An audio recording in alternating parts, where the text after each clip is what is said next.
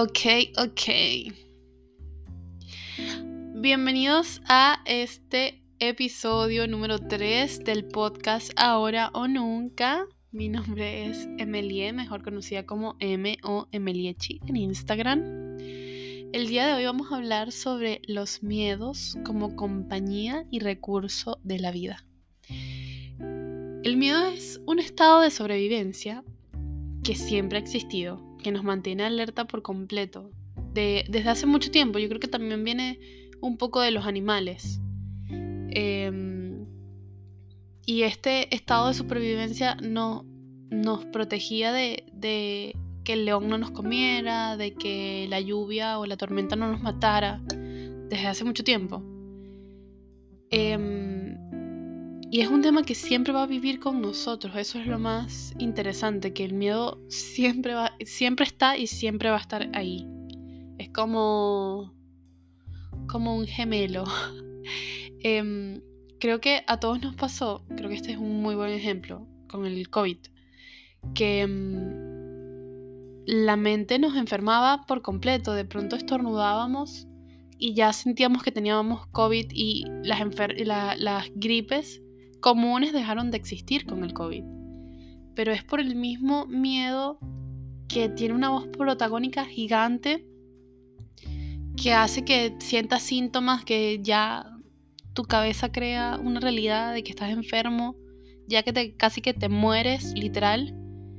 Y, y realmente hay veces que tenemos que escuchar a la voz consciente que dice, ya va, pero yo no soy médico. O sea, ¿cómo me puedo diagnosticar algo que no sé si tengo efectivamente?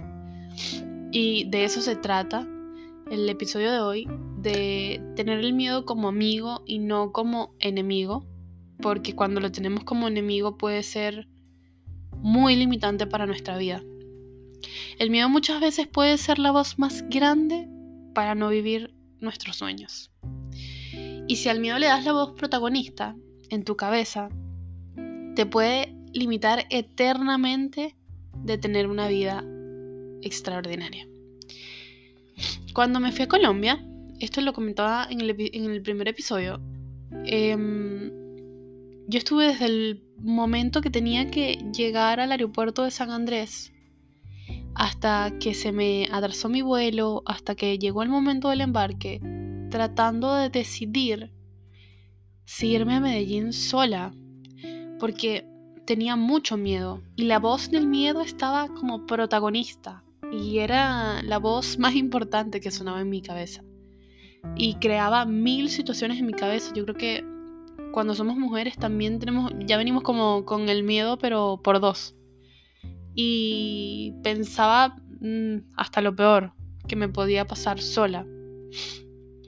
Pero llegó un punto donde tuve que apagar esa voz de miedo y, y, prender un poco la voz consciente y decir, ya va, pero este, este era mi sueño. O sea, esta ciudad era la ciudad que yo quería conocer, esta era, era mi sueño. ¿Cómo, ¿Cómo llego a este punto de limitarme y, y de si tengo en este momento la posibilidad de ir, cómo voy a cortarme las alas? Y bueno, decidí ir decidí tomar el riesgo, decidí cumplir uno de mis sueños. Pero justo cuando llegué, la voz del miedo volvió a encenderse. Y literal, estuve dos días en Medellín y la mayoría del tiempo que estuve en Medellín, em, estuve encerrada en el, en el hotel donde me quedé. Y la vista era preciosa, me encantaba la vista. Pero realmente me quedé ahí solamente por, por los miedos, por, por el pánico de que quizás me pudiese pasar algo. Y en este momento el miedo y yo no fuimos para nada amigos, sino muy enemigos. Em, era como mi rival, literal. Creo que el miedo es la herramienta perfecta si sabes cómo usarla a tu favor. Y, y literal es un tema que tienes que practicarlo todo el tiempo, porque como les dije, o sea, el miedo siempre va a estar. O sea, tomándote un vaso de agua siempre va a estar el miedo que te puedas ahogar. Eh, es algo que, como que viene con nosotros, está como dentro de nosotros. Y si no lo practicamos, como en constante, em, tener constante buena relación con el miedo, siempre vamos a ser como muy víctimas de la limitación que este nos puede crear.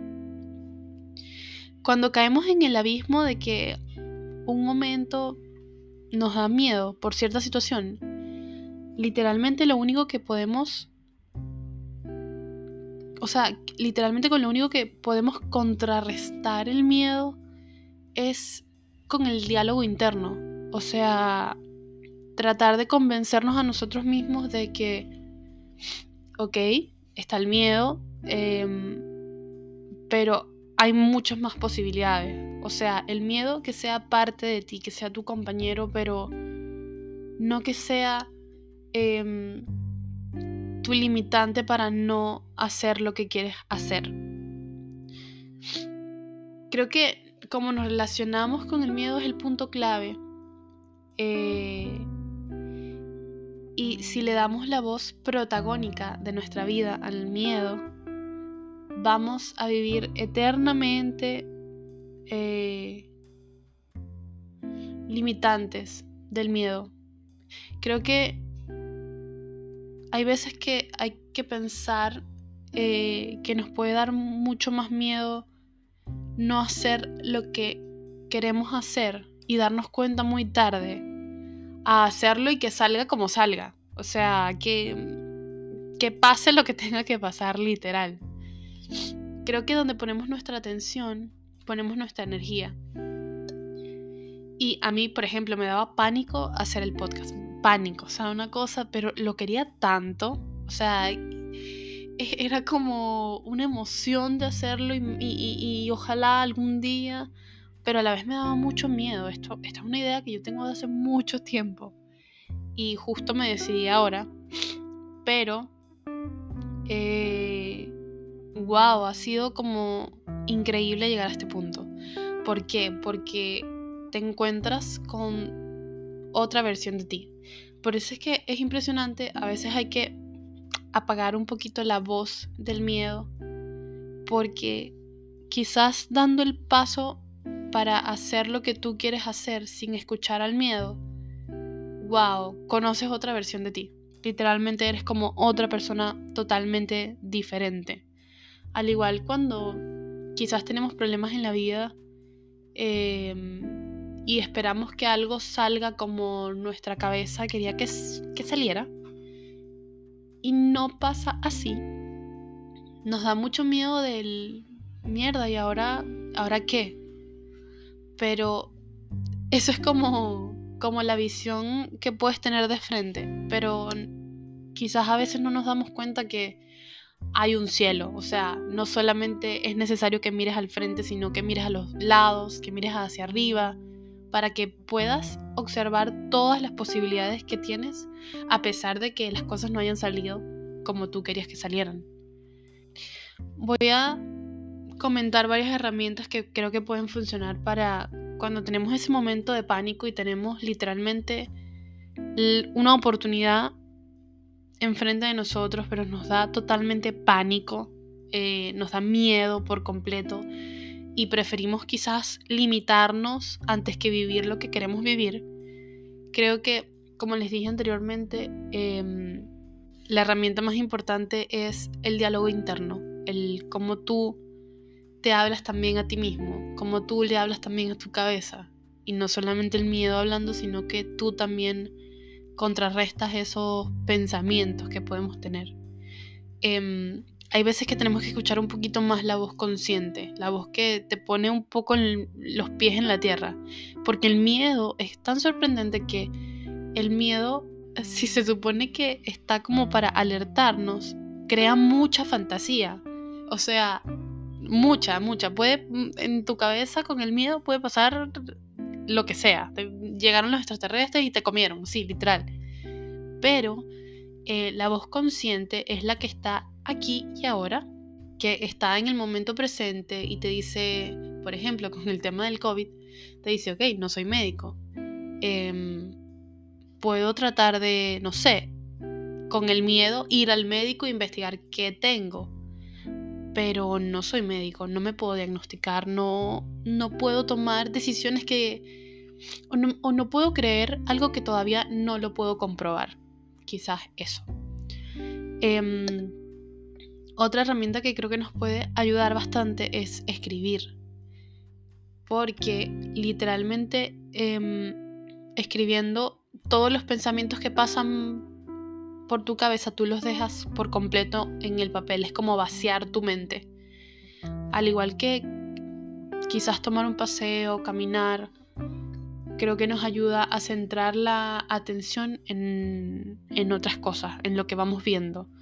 Creo que eso, cuando el miedo está muy presente, tenemos que centrar nuestra atención a otras cosas. No centrarla, es como, no sé si alguna vez les ha pasado que no sé, tienen mil fotos para subir a Instagram. Esto va a sonar súper, quizás como banal, pero tienen mil fotos para subir a Instagram y no se deciden por cuál porque como que no se ven muy bien en, en las que les gustan, mm, como que estás como medio indeciso.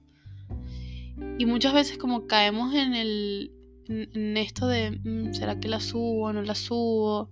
Yo tengo una técnica así no me sienta convencida de la foto, igual la subo. O sea, es como, ya, mi cabeza, olvídate, el miedo que se calle, eh, no me importa, voy a subir la foto. Y al coño, o sea, literal. Em, creo que de, de, eso se trata, de a veces apagar el mundo, a veces apagar la mente y decir, ok, eh, la decisión que voy a tomar me va a llevar un poquito más cerca de, mi sueño, un poquito más cerca de lo que quiero lograr. Sí, ah, ok, entonces tomo el riesgo por completo. Por completo, pase lo que tenga que pasar, em, asumir el riesgo porque quizás, como les dije, quizás te lleva a descubrir otra versión de ti, quizás te lleva a descubrir tus sueños, quizás te lleva a descubrir eh, hasta lo más mínimo, porque creo que aunque em, todo tenga consecuencias, las consecuencias también te ayudan a aprender muchísimo. O sea, aunque yo me hubiese ido a mm, Colombia y quizás me hubiese pasado algo malo, pongamos que sí, eh, hubiese aprendido de esa experiencia y tenía que estar ahí. Pero muchas veces, como les, como, como les comenté, eh, nos cohibimos. Por ejemplo, yo me cohibí por completo estando en Medellín sola. Yo me daba mucho miedo salir a la calle. Me pasaron tantas situaciones eh, raras. Pero, ¿sabes qué? A veces creo que es por el mismo miedo, por los mismos pensamientos que uno crea lo que pasa, literal. Em, cuando estaba en Medellín, el primer día que llegué, salí a comer, me senté en un restaurante. Yo estaba como un chihuahua, o sea, toda nerviosa, casi que temblando. Me acuerdo que este lugar era como como al aire libre, pero tenía como una reja, no sé cómo explicarlo. Y pasaba gente al alrededor y te juro que yo temblaba como del miedo de que me fuera a pasar algo. qué, qué loco. Y nada, pido, como, súper bien y cuando voy a pagar, no sé por qué nunca se me ocurrió preguntar si aceptaban tarjeta y no aceptaban tarjeta. O sea, yo en ese momento me quería morir, no tenía efectivo, nada de efectivo, nada, o sea, nada. Yo me quería morir. Y em, los chicos me dicen, ok, pero aquí cerca hay un, hay un cajero, anda y te regresa. O sea, imagínate, anda, anda y te regresa. O sea, yo no sabía dónde estaba. Em, tenía más pánico, ya era como de noche. Eh, tenía que ir caminando. Estaba como muy paniqueada, muy, muy, muy paniqueada. Pero lo logré. Apagué la voz del miedo de nuevo y dije, ok, tengo que eh, lograrlo, tengo que llegar y, y ser la voz consciente, ¿ok? es a dos cuadras. Sí, puede pasar algo, pero ¿y si no? O sea, como que poner muy bien, muy bien los pies en la tierra, que pase lo que tenga que pasar, pero sin tanto miedo, sin tanta limitación, sin, sin tanto juicio, puede ser también. Creo que el miedo también muchas veces em, es un gran factor de juicio, porque em, creo que en el amor muchas veces nos pasa en, bueno, pero quizás mejor no le escribo o si no me ha buscado, no lo busco. Cuando realmente lo importante es lo que sientas. Si pasa bien, si no también, aprendiste de eso. Sea la forma que sea, aprendiste de eso. Y creo que, que ahí está la clave, de ir jugando con el miedo como si fuese tu amigo, como si fuese un recurso que, uno necesita. Porque ojo, el miedo nos ayuda a estar alerta a cualquier situación. O sea, em, por ejemplo, tienes un vaso de agua caliente, pero no, no porque el agua esté caliente significa que tú no la vas a usar. Si sabes que tienes que tener cuidado en no tocarla, pero por el mismo miedo de no quemarte. Pero si vamos jugando como con eso, con, con el saber dónde poner el miedo. Ok, te puedo poner aquí, puedo jugar contigo en esta situación, pero no me limitas, pero no eres más grande que yo, pero eres mi compañero y estamos a la par y, y eres parte de mí. Tu voz, la, voz del miedo es parte de ti y no es la, voz protagónica, que muchas veces eh, la voz protagónica se la, se la damos por completo al miedo y tiene el volumen más fuerte de todo. Pero, como les dije, hay que apagar a veces esa voz y poder encender la tuya, poder encender tu alma, poder encender eh, tus sueños y ir por eso. El miedo siempre va a estar, siempre. Es, es nuestra compañía por completo. Saber cómo usarlo, saber cómo ser su amigo es la clave del éxito por completo. Hace unos días escribí algo que les voy a leer que dice algo así. A veces no nos damos cuenta que nuestros miedos son nuestros mejores amigos. Sin ellos no nos atreveríamos a formar nuestra mejor versión. Todo nace de ahí, de saltar un poquito el miedo, de saltar la roca que nos está impidiendo llegar para poder darnos cuenta que, que podemos ser la mejor versión de nosotros, que podemos construir nuestros sueños por completo. Y eso ha sido todo por hoy. Eh, espero que les haya gustado. Espero que, mm, que esto sea una práctica constante eh, sobre el miedo, que podamos ir manejándolo bien, que podamos constantemente ir aprendiendo de él y que cada experiencia viene con él. Y eso. Nos seguimos escuchando para la próxima. Espero que hayan disfrutado este episodio y que hayan podido conectar con esta idea.